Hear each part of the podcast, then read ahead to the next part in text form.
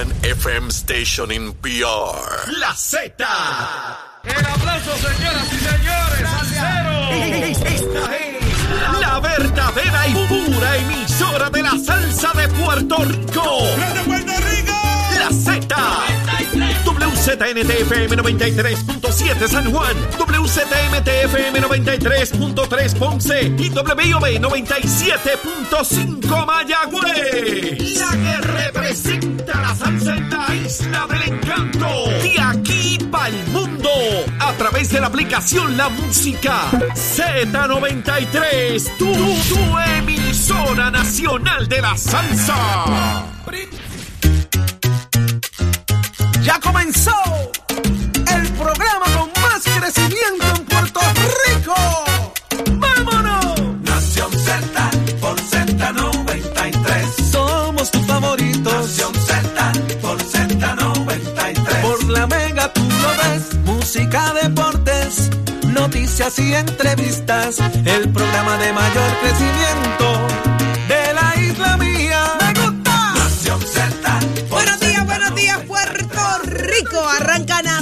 Z por Z93 y hoy estamos celebrando Casa Nueva. Estamos directamente desde el estudio, mire, del Hachero, del Hachero de Nación Z.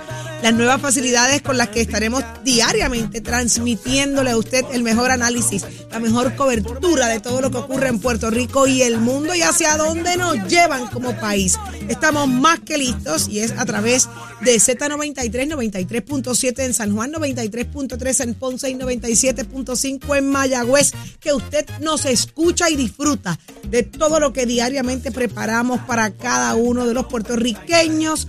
Mire, Jorge Suárez, Eddie López, todo nuestro equipo de producción frente a frente para llevar contenido y buena, buena información. Buenos días, Jorge. Buenos días, Saudi. Buenos días, Eddie. Buenos días, Carla, Achero y todo el equipo. Y buenos días, Puerto Rico. Gracias por estar con nosotros como todos los días a través de Z93, tu emisora nacional de la salsa y nuestras aplicaciones digitales, la música app, eh, donde usted nos ve y nos escucha, y el contenido de nuestro podcast.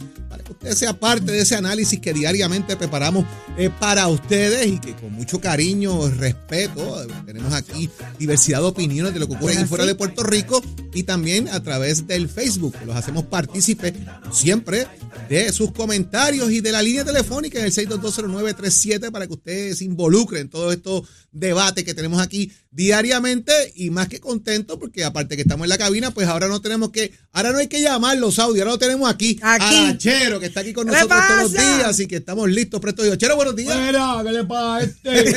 y buenos días al compañero días, licenciado Eddie López. Eddie, buenos días. Buenos días compañeros, buenos días a los amigos que nos sintonizan dentro y fuera de Puerto Rico. Un privilegio estar con ustedes una nueva mañana, hoy martes 13 de septiembre del año 2022, aquí en nuestra nueva casa, en el estudio de Z93, la emisora nacional de la salsa.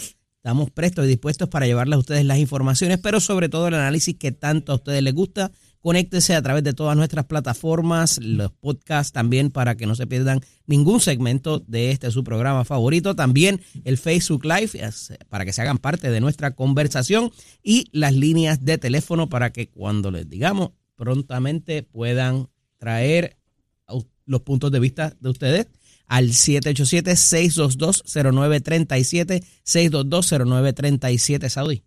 Así mismo es, Eddie. Hoy un programazo repleto de información y grandes invitados con quienes hablamos en el día de hoy. Arrancamos de inmediato con el representante a la Cámara, Héctor Enrique Ferrer, que vamos a estar hablando de asuntos muy importantes que se están dando en la Cámara de Representantes, entre ellos lo que puede ser eventualmente eh, una primaria dentro del Partido Popular, Ya. una candidatura a Washington. Vamos a ver qué nos dice, vamos a ver qué nos dice. Se ya van a soltar. Héctor Fer- Parece que eh, está todo el mundo Ay, listo, fiesta, hay listo allí fiesta. para, mire, para salir corriendo. Hay carnaval de aspiraciones, Eddie, en el análisis del día. ¿Quiénes nos acompañan? Como todos los martes va a estar con nosotros la senadora por San Juan por el Partido Nuevo Progresista, Nitza Morán, y la portavoz del Movimiento Victoria Ciudadana, la licenciada Rosa Seguí. Ahí está y el análisis más completo con el nuestro, el licenciado Leo Aldrich. Así que usted quédese pegadito acá a Nación Z por Z93. Pero ¿qué está pasando en Puerto Rico y el mundo? Mírala aquí, cerquita de nosotros, la Carla Cristina. Buenos días, Carla.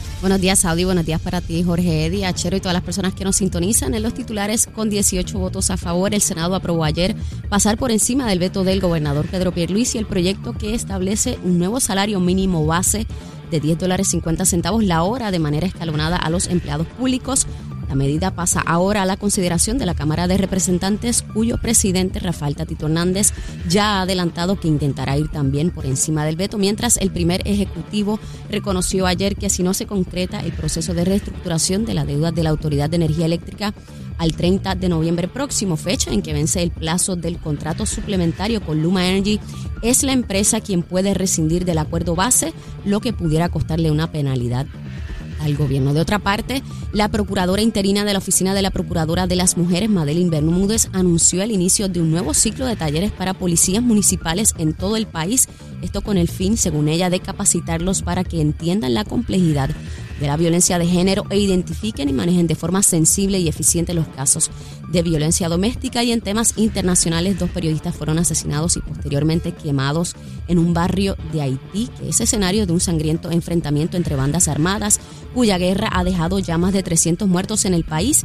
y ha llevado a más de 3.000 personas a huir de la violencia del área metropolitana de la capital Puerto Príncipe. Para Nación Z les informó Carla Cristina, les espero mi próxima intervención aquí en Z93. Ponte al día.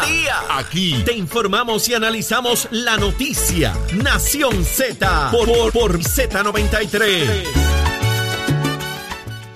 Y ya estamos de regreso acá a Nación Z. Señores, presten atención porque ahora pareciera que la cosa se voltea. Pudiera voltearse la tortilla con el asunto de Luma, por lo menos eso es lo que nos da a entender el gobernador, quien en estos días, ayer específicamente, se, se, se tiró unas cuantas cositas ahí de lo más interesante, Jorge.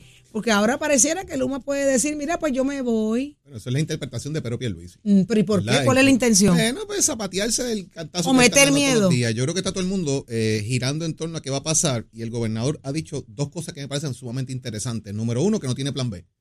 Si no tiene plan B, significa que no quiere que se vayan.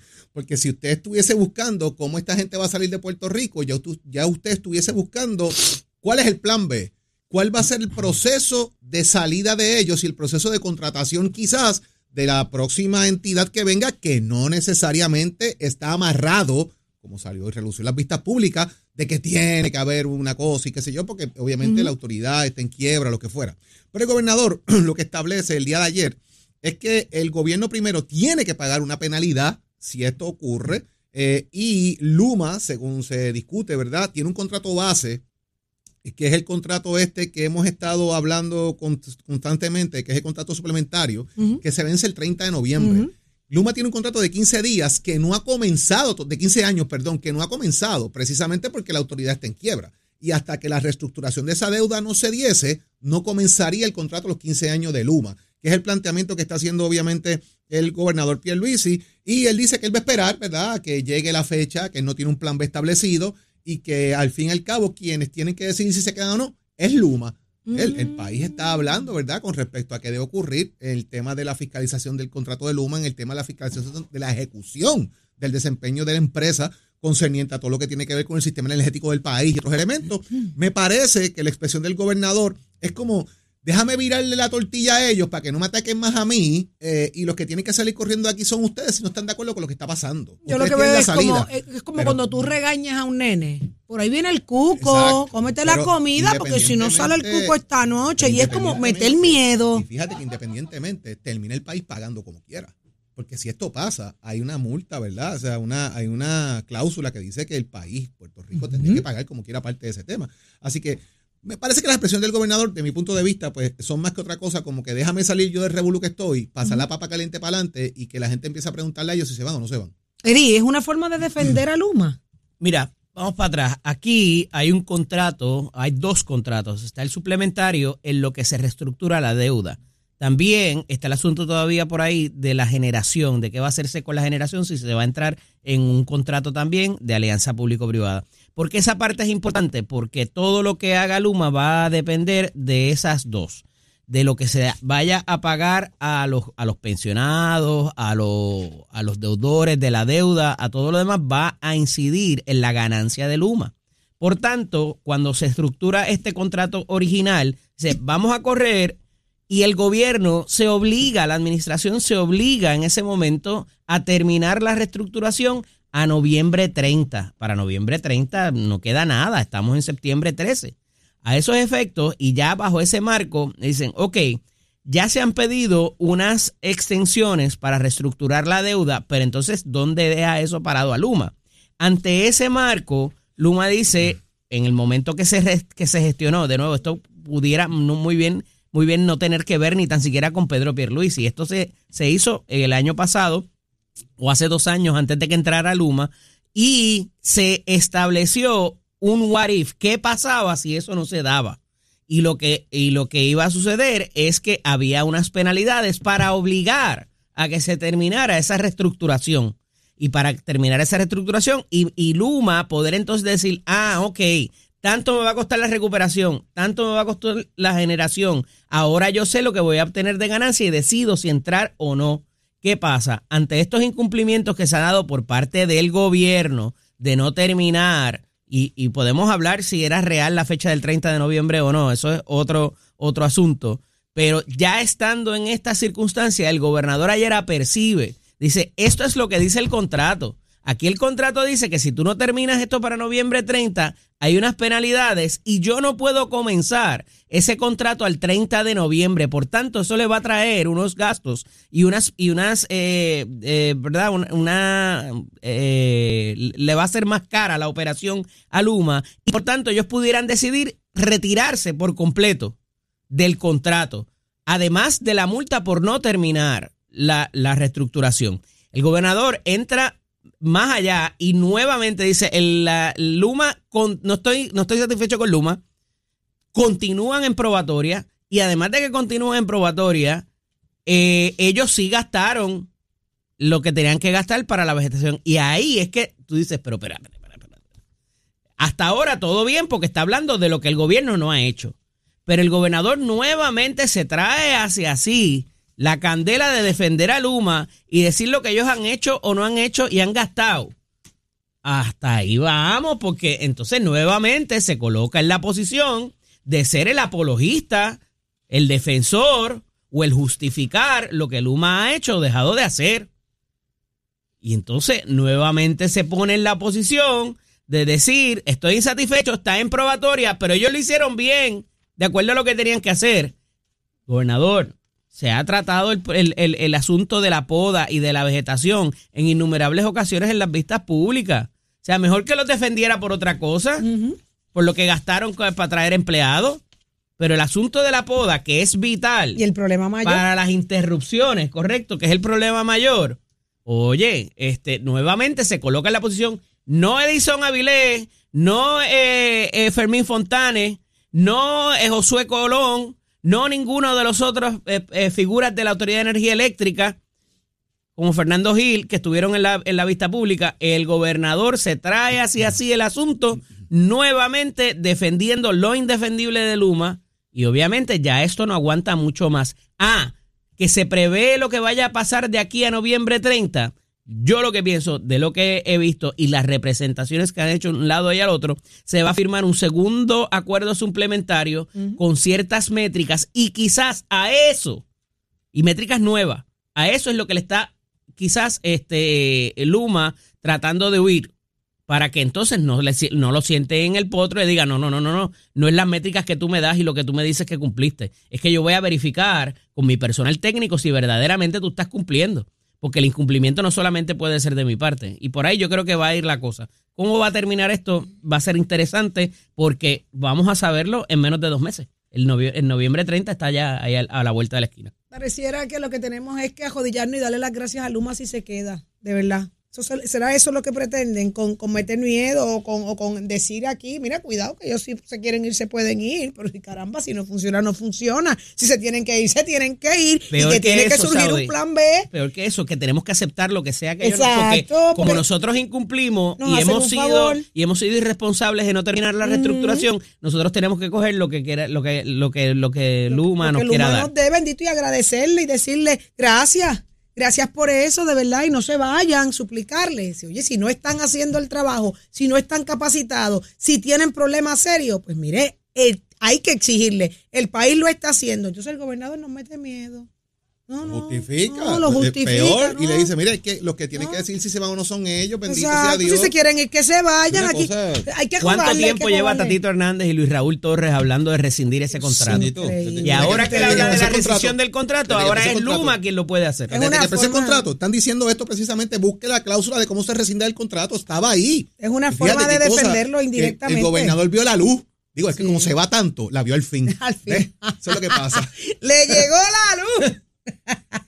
Pero mira si le llegó, que ahora eh, es increíble ver cómo se sigue premiando al que lo hace mal, al que se evidencia y se justifica que lo hace mal. ¿De qué se trata ahora la situación, Jorge? Porque es que yo, yo Bueno, yo, estoy sorprendida. el centro y yo, ¿verdad? Eh, yo estoy en shock con esta cosa, pero el Centro de Capacitación y Desarrollo de lo que es el Sistema de Seguridad Pública del Gobierno, bajo la Ley 20 del 2014, obliga a centralizar todas las operaciones de adiestramiento en un centro primario para maximizar los recursos de seguridad de Puerto Rico. Alexis Torres anuncia y trasciende, ¿verdad? Más que otra cosa, trasciende en el periódico El Vocero del día de hoy, que probablemente haya un nombramiento que se haga para dirigir ese centro. Y la figura eh, que se está mencionando en este caso es a Javis Collazo Fernández. ¿Quién es Javis Collazo Fernández? Pues Javis Collazo Fernández, precisamente, es el que era eh, nominado por Pedro Luis a ser el jefe de bomberos y que no pasó el crisol del Senado de Puerto Rico. Vamos ahora a hacer un poquito de historia, porque me parece interesante esto, y, y- y es más que historia, una conversación aquí con, con ustedes. O sea, la policía tiene que tener un centro atado al tema de la reforma, al tema de que eh, el adiestramiento tiene que darse en una base eh, que cumpla con unos requerimientos de derechos humanos, civiles y toda esta cosa. Habla de un centro de técnicas de investigación criminal, habla de lenguaje de señas, habla de derechos humanos, habla de muchos aspectos muy importantes para la policía y que está en un nivel de cumplimiento X ahora mismo, a- apenas a un año, porque ya para el año entrante se vence lo que son los 10 años estipulados de la reforma de la policía de Puerto Rico atado al Departamento de Justicia Federal, igual que la tuvo New Jersey en su momento, que todavía no ha logrado salir de ella porque era peor que la de Puerto Rico. Pero aquí viene el tema. ¿Quién es Javish? Esta figura, eh, y vamos a llamarle, ¿verdad? Por, por su apellido, por Collazo Fernández, tiene querellas de hostigamiento laboral, tiene problemas, eh, querellas de ley de armas, tiene persecución política, tiene 20 cosas allí dentro que el propio Senado, con gente del PNP, le dijeron al gobernador, este señor no puede estar ahí, no puede dirigir bomberos porque nos va a traer un problema. Propios militantes del Partido No Progresista de los cuerpos legislativos le dijeron al propio gobernador, no lo hagas. José Luis Dalmau habla con el gobernador también, no tiene los votos allí dentro, ni de los populares, ni de PNP que lo defiendan en gran medida. El gobernador decide, vamos a sacarlo de ahí. No pasa el crisol del Senado de Puerto Rico esta figura y lo nombran precisamente en el Departamento de Seguridad Pública, ganándose como 8 o 9 mil pesos allí, haciendo Dios sabe qué. Y ahora lo van a premiar. Mi pregunta es, ¿dónde queda la figura de Alexis Torres? Si esto va a ser un nombramiento, óigame, yo no estoy diciendo que esto no pase, Saudi, porque aquí eh, cuando los partidos políticos están en el poder, nombran personas afín con el partido político en grandes escalas o que promulguen la política pública del gobierno. Y esa es la función de los secretarios de agencia, promulgar la política pública del gobierno que está atada a un plan de gobierno de un partido político. Así como esto funciona. Pero señores, tampoco podemos premiar la mediocridad.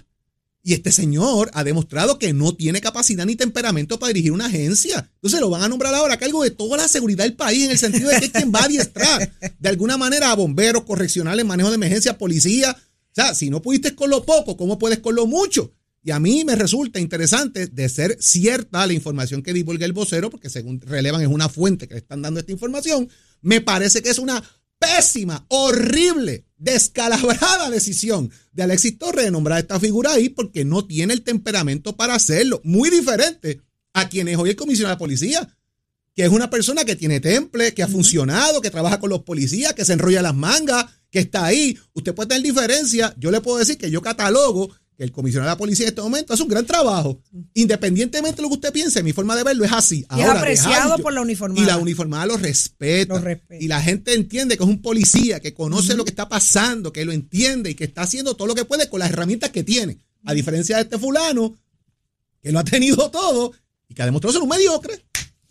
Y así mismo lo reconoce el Senado en la vez que fue a confirmación. Pero mira, más allá de eso, obviamente esto tiene mucho que ver con la reforma, con, como dice Jorge, con la reforma federal también para cuestiones de eh, violaciones de derechos humanos y todo lo que hemos escuchado y sabido de que ha pasado con la policía de Puerto Rico en los últimos años. Ahora bien, este, esta situación que ocurriría con este centro de capacitación, la policía no ha podido dar una academia, efectivamente. La última que hubo, no había ni comida para la- ni, ni- ni las facilidades básicas. Y van a entrar en estos asuntos que son más complicados y que requieren de un conocimiento y un adiestramiento mucho más eh, detallado en, en- en- los aspectos. O sea, y esto incide también en la figura que vaya a manejar los asuntos, evidentemente, que como muy bien trae Jorge, no pasó confirmación en un momento dado y que no ha, no ha sido el ejemplo que se requiere para todas estas eh, incidencias que han ocurrido, ¿verdad? Y que se requiere de que básicamente tenga un policía. O sea, tú vas a enseñar a la gente a hostigar a otro, que es lo que tiene en su file. No me estoy inventando nada ni estoy hablando nada que me hayan contado. Eso es lo que tiene en su, en su en su expediente. expediente. Entonces, eh, tú sabes, ¿dónde está el ejemplo que tiene que tener ese policía, ese oficial del orden público? Porque va más, va más allá de la policía.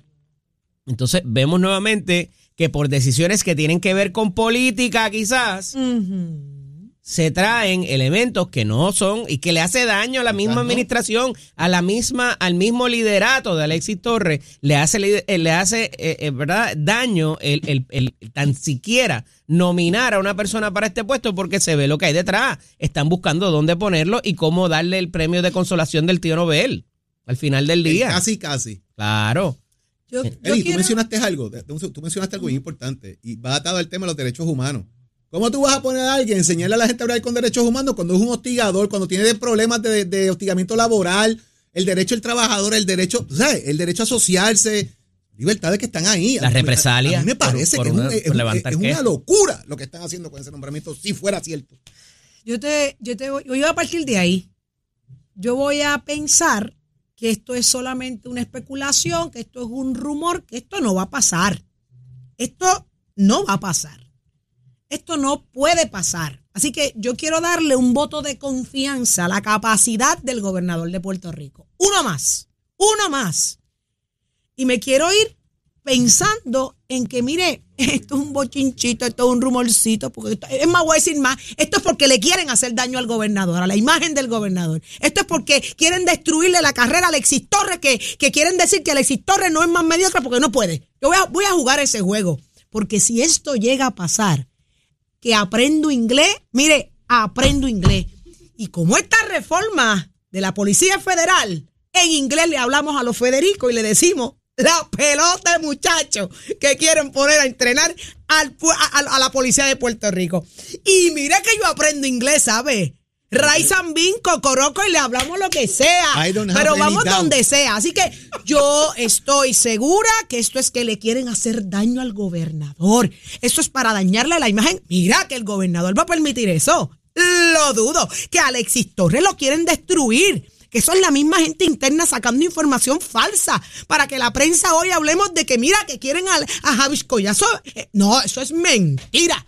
Eso es una, eso, eso es una falsedad de las falsedades. Eso no va a pasar. Así que dejen de estar haciendo daño al gobernador y a Alexis Torres. No hagan eso. Estamos claros que ese hombre no tiene la capacidad. ¿Cómo van a inventarse eso? Es un disparate. No Oye, y, y- y- y al final del día, esto no es una mala idea, el centro de capacitación, ¿verdad? Esos son otros Se 20 pesos. Además de que se requiere, o sea que no, no tenemos opción, pero no es una mala idea porque, eh, como tú detallas, Jorge, eh, son asuntos especializados, son unas clases especializadas, más allá de lo de los derechos civiles, que debería ser eh, ¿verdad? sentido común, pero bueno. Eh, eh, de cómo manejar las escenas, quizás, y todo esto se puede ampliar y terminar siendo un tipo de, de grado universitario para ese policía, más allá de, de- de fortalecer destrezas y, y te- y- y servir como educación continua. Esto tiene una, una gama bien interesante de lo que puede en el futuro ser. Pero, oye, si desde el principio vas a poner a una persona a dirigirlo que no tiene y que ha sido eh, ciertamente verdad rechazada ya por el propio Senado, es, es como llover sobre lo mojado, ¿verdad? Este, eh, y empezar con el pie izquierdo eh, para, para este tipo de, de circunstancias, donde entonces se, se premia lo político versus venir a servir la necesidad que se requiere para adiestrar al cuerpo policiaco. Pena da, pena Claro que da. Esto no es solo para la policía. Muchacho. Esto es un centro de seguridad que va a abarcar todas las agencias de seguridad del gobierno. Y lo una va a orientar en locura. muchas cosas. Estamos hablando aquí de manejo de emergencia. Estamos hablando aquí de los eh, primeros respondedores en el sentido de, de- de emergencias médicas. Estamos hablando de la policía. Estás hablando de bomberos. O sea, no, no es una sola cosa, es un todo. O sea, no pudiste con lo poco y, y no, ¿cómo vas a poder con lo mucho? Que, que- que es lo que me sorprende a mí. eh, esa- y vuelvo, esa- Saudi. O sea, el tema de la policía. eh, aquí se ha buscado y, y en la mira del comisionado está profesionalizar la policía de. Puerto Rico, que es la ruta correcta. Más allá del grado de ciencias, eh, de, de ciencias policiales, que tengan el bachillerato en justicia criminal, que muchos de ellos se están preparando con maestría. Tengo estudiantes que son policías culminando sus grados ahora mismo en la Universidad Interamericana en justicia criminal precisamente por eso, porque quieren profesionalizarse y alcanzar ascensos. Señores, los ascensos se dan ahora no porque tú eres bueno, se dan por exámenes, por mérito, etcétera. Toda esa cosa está sobre el tapete. Jorge, pero por eso te digo, lo de la dirección, si la dirección es importante y quien quiera que vaya a terminar siendo, que evidentemente no debería ser Collazo Fernández, la, los adiestradores que vayan a contratar, que tampoco se dé por política y tampoco Ah, se no, dé ni que porque tú llevas tiempo en la, en policía, ni porque lleves tiempo, o sea, tienen que ser gente que, que tenga los... Y aquí, Capaz. aquí los hay. Ese es el- Entonces, eso es lo no- triste. Si empiezas por política en los niveles más altos, ¿qué podemos esperar para esa persona que vaya a dar los adiestramientos? Cuidado si se subcontrata o lo que sea, no lo sé. Pero, o sea, si ya Mira, estamos hablando Eddie. de ese nivel de política en la alta esfera, ¿qué podemos esperar para, la, para la- la- la- los Eddie, funcionarios que vayan a dar unos- hay los unos adiestramientos? requisitos únicos y específicos que pide la reforma que tienen que cumplir todas las personas que están dando clases de adiestrando. Específico, no es, tiene que tener una capacidad, tiene que tener una, una gama de estudios, tiene que tener unos años de servicio, tiene que conocer el tema. O sea, el, el que. el Entonces que va a, estar, va, a criminal- estar, va a estar mejor preparado. Entonces Eh, me lo virá al revés. Va a estar mejor preparado que el morón que vaya ahí es a que voy. Ahí es que voy, ahí es que voy. No pudiste con lo poco, ¿cómo vas a poder con lo mucho? Si tienes que cumplir con un montón de requisitos, los que van a estar debajo de ti. Vas a tener gente más preparada debajo de ti de lo que tú estás. Pero como eso Digo, es eso un- no es- eso no- eso, eso es un-. Pero independientemente, tú sabes. Pero si es algo que está Eso creado es- nuevo y que Pero, va a Eddie, tener ¿cómo yo te voy a enfoque. explicar a ti cómo hacer algo si no lo sé hacer? Exacto. Mira, ¿Cómo te voy a eso es, supervisar para que bien? eso es una falacia, eso es una, una- un comentario malintencionado. No va a ser él, eso es una locura. Dejen de hacerle daño al gobernador, achacando que van a nombrar a ese hombre. Dejen de molestar a Alexis Torres, no le digan más mediocre, respeten. Está bien, está bien, está bien. Vamos a respetar bien, ya. bien. Y la gente que internamente dentro del DCP le está haciendo daño a Alexis Torres. Calma ya, respeten. Ese hombre tiene la capacidad de escoger a alguien con lo, con la, con el bagaje que realmente se necesita, porque Alexis Torres sabe leer. De Él no está de enajenado. cosas que no son. No dejen de estar filtrando disparates, por el amor de Dios.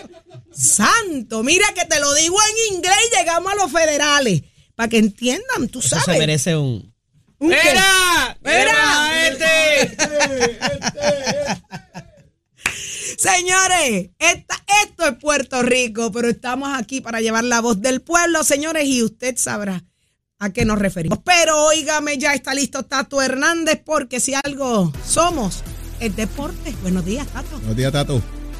Eso es así, muy buenos días para todos muchachos, ya usted sabe, candente la cosa, candente la mañana y también candente los deportes, vamos rápidamente a hablar estando de eso, y es que nosotros vamos camino a formar nuestro equipo para el Clásico Mundial de Béisbol 2023, pero esto, en lo que va de momento, ha estado empañado de dimes y diretes, de prepotencia, de gente que dice que aquí mando yo y aquí se hace lo que yo diga y punto, bueno. Espero que todo eso termine y aquí se juegue con el corazón, y aquí se va más allá de que tenemos que hacer un equipo y una selección. Aparentemente para este próximo jueves se va a nombrar a Carlos Delgado como gerente general y al señor Yadiel, el marciano Molina, como el dirigente de nuestra escuadra nacional para el Clásico 2023. Ya pues hubo un movimiento por ahí también que así lo, lo añade, pues Cheito Kendo ha sido mencionado también para que sea uno de los coches que esté trabajando con nosotros. Yo lo que espero es que a partir del jueves, pues todo esto que pasó, todo esto merme, todo esto pase y se trabaje con el equipo. Este equipo pues lleva los últimos dos clásicos que se han celebrado como sus campeones y debemos de honrar eso así, debemos mantenerlo y buscar el campeonato para este año porque tenemos un equipazo increíble. Así que basta ya de todas estas cosas, de todos estos dimes y diretes y de estar pendiente a lo que dice aquel, a lo que dijo al otro y estar llevando bochinches a la prensa. Y el presidente de la federación tiene que respetar a la prensa de Puerto Rico porque en la entrevista con Cucuito pues se le fue un poco a la mano, pero hay que trabajar con eso, esperamos que todos enderecen los caminos, Carlos Delgado es tremendo ser humano, yo sé que va a poner mucho la paja ahí, que este equipo pues va a dar de qué hablar y yo sé que vamos por ese campeonato 2023, este entra aquí en Nación Z donde nace la noticia deportiva, oiga Chelo, ¿qué le pasa a este? Give it a man. 93. Somos, somos una mirada fiscalizadora sobre los asuntos que afectan al país. Nación Z, Nación Z. Por Z93, somos su noticia. Estamos de regreso y el 787-622, se- mire, 622-0937 es el ¿Cuál? número a ¿Cuál? llamar. Repite. 787-622-0937. seguro. Claro, ese es el número y ahora es que vamos a abrir las líneas para que nuestra gente que escucha acá Nación Z diario eh, eh, no, se, se desahogue. Vamos a escuchar cuál es el sentir de la gente. Eh, Eddie, el tema, Oye, el tema está paréntesis, interesante. Paréntesis, y es que se nos quedó un poquito en el aire el tema de que ayer el Senado se fue por encima del veto del gobernador en cuanto a la reforma laboral. eh, y el aumento de salario, más que otra cosa, ¿verdad? El Sí. aumento de salario de los empleados públicos. Y es interesante porque hacen falta 18 votos, o sea, tres cuartas partes del Senado, el Senado son 27, 18 son los votos necesarios. Así que faltaba un votito para llegar ahí. Y hubo un PNP que lo dio, y es William Villafañe. Precisamente, la senadora que es Riquelme no estuvo en la votación. eh, parece ¿Dónde que estaba? Se, pues, parece que se había ido por un programa de radio y no le prestó mucha importancia a eso. ¿Otro más? Bueno, el problema es que su trabajo es allí, no es estar en, en los programas de radio son después. Eh, cuando hay votación es estar en el hemiciclo. No hubiese hecho Eh, diferencia tampoco. Independientemente, manda un statement de decir voté en contra. Eh, porque ahora mismo no sabemos qué piensa ella, si está a favor o si está en contra o todo lo contrario, ¿ves? Es una forma de protegerse, es una forma de protegerse y huirle a la responsabilidad. William Villafañe dice que esto es consono con la política pública que establece el gobernador, que no cambia en nada ese sentido. Ahora la pregunta es, y, y lo, y lo discutíamos, lo discutíamos aquí un poquito por el aire, ¿verdad? Eh, ¿Qué pasa en la Cámara? Tatito dice que va para adelante. Pues los votitos en la Cámara hay que buscarlos con el PNP porque hacen falta cuatro. Me imagino que la comisión de residentes debe estar cogiendo el teléfono ahora, si es que quiere darle un golpe político al gobernador, aquí haciendo un poco devil's advocate, abogado del diablo. Pero porque ella querría darle un, voto, un, Ay, un golpe al gobernador. Dios, todos sabemos lo que viene por ahí. Esa está pero estás Hay partiendo de la premisa que estás ¿Viste partiendo de la premisa que los populares tienen lo, que Tatito tiene amajado los votos, los populares. irse por si los populares allí, fíjate, los populares independentistas y los, y los movimientos Victoria Ciudadana y los demás sí, porque votaron en el Senado igual. Y me Ujú. parece que en la votación anterior ellos votaron a favor. Así que por irse por encima del veto para este tema, que es de justicia salarial, se van a ir a favor. El tema es cuatro PNPs que hacen falta. Vendrá Jennifer a coger el teléfono y llamar a dos o tres y preguntarle, mira, ¿Cómo? hace falta ese votito, no hace falta ese votito, o se mantendrá manos afuera. Vamos a ver. Vamos a ver eso, eh, vamos a ver eso. Tenemos a Víctor de Coamo. Muy buenos días, Víctor. Buenos días, saludos. Saludos, Saludos. cuéntanos, ¿cuál es tu opinión? Y a, a usted, Saudi. Yo estoy, yo estoy escuchar al doctor Santiago. El doctor Santiago ha dado en el clavo donde debe estar, donde las cosas deben estar, Así es. ¿verdad? Si usted pone a un caballero que no sabe ni escribir ni leer, ¿qué va a pasar? Un desastre. Un desastre, ¿verdad que sí? Están tratando de poner un tipo allí que no compone, que no tiene el deber, la responsabilidad y la conciencia para trabajar con fundamento en un lugar. Son personas que están por buscar la política, no por buscar el trabajo, el deber y el servicio para que todo funcione. ¿Escuchó eso? Claro que sí, lo Son escuché. personas- son personas, yo fui, yo fui trabajador por casi 40 años y hice un trabajo encomiable. ¿Y sabe cuánto, cuánto aumento de sueldo me dieron? Un aumento en 40 años, Wow. un aumento de sueldo. Y fui duro, bueno, representé a la- yo, yo trabajé con Orocovi, programas Skype, y representé a Puerto Rico en la Oficina de Defensoría de Personas con Impedimento, antes era OPI. Y, fui- y mire cómo me trataron. Bueno, egresado de la Universidad de Puerto Rico de Río Piedra. ¿Escuchó el nombre? Ujú. Mister.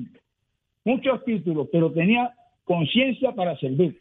Víctor. Y aquí, aquí el gobernador lo que tiene poniendo gente allí, que- y el mismo gobernador no tiene capacidad para gobernar. Porque Víctor. cuando no tiene capacidad para gobernar, tiene que controlar todo. Víctor. Si tiene, tiene una responsabilidad dentro del, del pueblo de Puerto Rico, tiene que controlar todo. Y tiene asesores allí, buscones también políticos que hacen desastres también, porque no tienen capacidad para bregar con el pueblo de Puerto Rico. Víctor, y le pregunto entonces, esto de que se hayan ido por encima del veto del gobernador en el Senado y ahora esperamos los votos de la Cámara eh, para hacerle justicia salarial a los empleados de gobierno, entonces, ¿qué le parece? Sí, claro, hay que hacerle justicia a los trabajadores, porque los trabajadores son los que funcionan en el país. Tú, tú no puedes, mira, en tu casa tú no puedes dar de comer, porque si das de comer te mueres. ¿Verdad que sí? Eso es así. Digo, Eso es así. Si das de comer, te muere. Mira, la comida del pueblo de Puerto Rico, ¿sabes quiénes son? Los empleados, la fuerza trabajadora. Si el país no tiene fuerza trabajadora, se va a pique. Se va, todo esto se, se hunde. Lo que pasa es que el gobernador que está allí, como tiene títulos de licenciado, de muchas cosas, no le importa el pueblo de Puerto Rico. Asumiendo posturas que no son. Yo he analizado, yo, yo oigo el programa todos los días. Todos los días. Y el gobernador no tiene, como dicen en el campo mío, babilla para bregar con el pueblo de Puerto Rico. Se le está cayendo todo, el Departamento de Salud, el Departamento de Educación y el Departamento de Luma, este, todo. Se le está destruyendo poco a poco. ¿Por qué? Porque él no está haciendo su deber como gobernador. Él está asumiendo ahí un título, un puesto que yo le llamo, ¿sabes cómo? ¿Cómo? ¿Sabes cómo yo le digo? Pantalla, es una pantalla. Por el frente es una cosa, habla mucho acá, habla mucho en prensa y no hace nada. Porque cuando se va de la prensa, el tipo se calla y no quiere hablar para funcionar. Y uno tiene que hacer su deber, tiene que hacer su responsabilidad de frente al pueblo de Puerto Rico. Y el pueblo de Puerto Rico está viendo que él no tiene la capacidad para bregar con este pueblo. Y, de- y yo estoy orando, yo, estoy- yo creo mucho en el Señor. Amén. Estoy orando que no venga un huracán. Si viene un huracán, que Luis dura dos días. ¿Por qué? Porque desde- el, el sistema eléctrico está en deterioro. Si viene un huracán, nos quedamos sin luz por menos por un par de años. ¿Por qué, verdad? Porque Luma no está haciendo su trabajo. Y el gobernador tampoco está haciendo su trabajo. Por debajo de la mesa hay dinero. El dinero envuelto son estas cosas que los convierten en avaros y los convierten en gente de odio. No funcionan para servir. Muchísimas gracias, don Víctor de Coamo. Esta es su casa siempre acá en Nación Z. 787-622-0937 es el número a llamar. Ya ustedes escucharon cómo piensa eh, don Víctor de Coamo. eh, un desahogo. Pesado, pesado, pesado. Zapatero a su zapato. Eso es lo que dijo ahí don Víctor al fin y al cabo. Zapatero a su zapato. Que cada quien tiene que ocupar la posición para la que está capacitada a ocupar. Y usted pues tiene que mantenerse en esa línea, ¿verdad? Y, y es precisamente lo que hemos estado hablando del tema de qué va a pasar con el nombramiento, o la especulación más bien del nombramiento de Javis Collazo al frente de, de este departamento, de alguna manera, adscrito a lo que es el Departamento de Seguridad Pública, ¿verdad? El negocio de seguridad pública del gobierno, para dar eh, adiestramiento. Una cosa es adiestrar y otra cosa es capacitar, ¿verdad? Son dos cosas diferentes. Hay que establecer esos puntos de vista eh, eh, claros. Pero hasta dónde puede llegar una persona, ¿verdad? Y vuelvo y digo, o sea, yo conozco el tema porque de alguna manera he estado un poquito involucrado en la parte académica y te van a pedir una serie de requerimientos, requisitos de todo el personal que va a laborar, capacidad, experiencia, educación, para poder tener una persona que pueda impartir correctamente la enseñanza o los conocimientos a las que van a ejecutar. ¿Cumplirán eh, esta figura con eso? Pues eh, yo creo que está complicado. Y fíjate que eso se le da un poco más de visibilidad, Jorge, cuando tienes personas, de nuevo, en la alta, en la alta esfera, pero hay muchos mandos medios que se escogen por política y por quién fue funcionario de colegio, quién pasquinó, todo ese tipo de cosas que se ha dado por años, no es nuevo, eh, pero te afecta mínimamente ese ejemplo que tú le das y la fuerza que tienes detrás de cada, de cada dependencia gubernamental. eh, digo, y pasa en la, en la empresa privada también ocurre, o sea, por favores o lo que sea. Eh, pero en el caso del funcionario público, ese, ese desgano que a veces vemos, en muchas eh, ocasiones obedece a este tipo de situación donde dice, pero si el que me está supervisando es un morón, que, que hace ese mamón ahí supervisándome. Y ahí se cae el respeto, no se ve con, con autoridad, porque imagínate tú, ¿cómo tú vas a respetar a quien no respeta? Exacto. Eso, eso es Y eso absurdo. te da, te causa el que tú no quieras ni ir a trabajar. claro, tú sabes. y lo- y otros el- daños. Y el servicio, Y el mal otros servicio, daños, lo que- y otros No le daños. estoy justificando, pero obviamente eso va a la psiquis del trabajador. y, Y te lo puede provocar no- hasta un stroke. Hasta eso te puede provocar. El daño, la presión, el hostigamiento, la persecución, te puede hacer mucho, mucho, mucho daño. Y eso se puede hasta probar. Pero por eso digo, todo son especulaciones y todo eso es falsedad y mentira. Eso no va a pasar. Va a la montaña. Vamos para San Sebastián, que está en línea telefónica. Ramón, muy buenos días. Buenos días, bienvenido a Nación días, Z. Saudi, y a su equipo de trabajo. Todas las mañanas, desde que yo me levanto hasta las 10 de la mañana que termina Leo, yo estoy en Nación Z. Qué bueno, gracias por eso. Gracias, Ramón.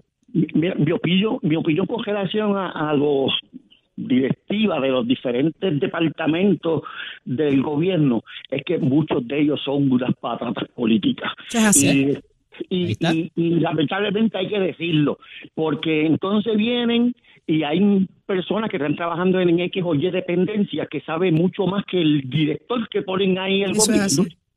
Porque esta es cuestión de que tú me ayudaste políticamente, económicamente y me siento en deuda contigo. Mientras eso suceda en Puerto Rico, nosotros no vamos para ningún lado. Y, enti- y entiendo que ir, entiendo que ir por el veto del gobernador es muy importante. Aunque escuché ayer a Rivera Chat diciendo de que había un compromiso con la Junta de Supervisión Fiscal con relación a los 925 que ya estaba medio aprobado. En eso, si van por encima del veto del gobernador, puede ser, en la opinión de, de Rivera Chat, puede que se quede en los 850 que está la- que ya está aprobado y que se está y que está implementado pero el gobierno no va a echar para adelante mientras este, las personas con dinero eh, paguen la política. Yo he visto eso por montones, aquí en todos lados, en todos lados pasa eso. Y después se sienten comprometidos, crean una, crean una eh, una corporación y por ahí se van los chavitos de Puerto Rico y no llegan a los pobres, a los estudiantes, a los maestros, a los doctores y a- en fin, a todo lo que es importante para una sociedad. Eso es así. Fíjate, Saudi, yo quiero añadirle a un, un punto bien importante que hace un planteamiento de que la Junta, de que hay una negociación establecida con la Junta de Supervisión Fiscal. Fíjate que precisamente el argumento de la Junta de Supervisión Fiscal es que, digo, de la Junta no, del gobernador, es que esto no está contemplado dentro del plan fiscal y por eso no está dando paso a haberlo firmado anteriormente y que se está negociando en la oficina del departamento, ¿verdad? Que brega con esto, en, lo, lo quiero calar, ¿verdad? La cosa esta que brega ahora con recursos humanos y está haciendo el plan de Transformación de los recursos humanos. esa cosa, que le han cambiado el nombre 20 veces. Eh, y, y ahora lo que está haciendo es establecer un plan de retribución y reclasificación de empleados públicos, ¿verdad? Basado en educación, experiencia, eh, etcétera. Pero el gobernador dijo, esto no puede ocurrir porque no está contemplado en el plan fiscal, partiendo exactamente del planteamiento que hace la llamada. Pero el gobernador le recrimina a la Junta no haberle aprobado la reforma laboral porque no estaba contemplada dentro del plan fiscal. Pues no es lo mismo. No te estás quejando por lo mismo. Digo, pregunto yo, es que yo entendí mal, yo no sé, porque es la misma cosa. El problema es que, La es la misma. Jorge, también son las representaciones que se le hacen a la Junta. O sea, porque la Junta, ¿verdad? Uno puede decir, pues no les importa, pero no creo que vengan de mala fe tampoco. Entonces, si el gobierno, la legislatura o quien quiera que esté a cargo le dice, pues mira, por aquí es que vamos y esto es lo que vamos a hacer, ah, pero no lo cumplimos, ah, pero es que esto cambió y entonces le siguen dando, le siguen cambiando los muñequitos a la Junta, también los ponen en la posición de decir, pues mira, hasta aquí porque me vas a seguir cogiendo de, tú sabes. Eh, entonces, ¿De qué? eh, ¿De qué? cuando te están diciendo, justifícamelo, pónmelo en un papel, en un informe de cuánto va a costar y cuál va a ser la modificación y si en el largo trecho va a haber un retorno de inversión, donde si cogemos el golpe en este caso, más adelante vamos a tener un resultado neutro por lo menos, que muchas veces lo que pide. Te- muéstrame que es revenue neutral, que no me va a impactar dame un break, aún yo, más yo te lo muestro en seis, dame seis meses para probar si funciona y yo te digo en seis meses lo que hay. Pero fíjate que no, Se fue el porque planteamiento del gobernador. ciertamente, dame un ciertamente. brequecito que yo más adelante te digo si Lo funciona. que pasa Dale es que eso no se queda así, eso se hincha. Porque no es la representación que tú le hagas a la Junta. Es que tú le hiciste una representación y le estás haciendo una representación a otros bonistas de cómo se comporta el país. Entonces tú le- estás diciendo al bonista, yo lo que te puedo pagar es una peseta de cada peso. Pero entonces le estás dando aumento a empleados públicos. O sea, entonces cuando vas a la mesa de negociación de la reestructuración de la deuda que todavía se está dando parte de la de energía eléctrica, que todavía quedan algunas cosas por reestructurar, y tú estás hablando en el país de ese tipo de ambiente, también hay que verlo, hay que ver la otra parte, ¿verdad? Y quizás quien mejor está en posición de eso son los bonistas, que se les está descontando su deuda, su deuda que en algún momento sí apostaron a, con un riesgo eh, al país y, y- y pusieron su dinero, ¿verdad? Y ahora están reclamando una, entonces ven este comportamiento de la legislatura y de las administraciones que parecería que ya salimos de la deuda y que todo está con los dineros federal, que todo está bien, tú sabes, de la quiebra, gracias, este, y, y, y esa no es nuestra realidad. Y consono con eso va a haber ese roce de cómo es, más allá de la realidad económica, que tengamos fondos federales, que haya aumentado el recaudo, eh, que parecería que está todo ya a chuchupán y vamos para adelante.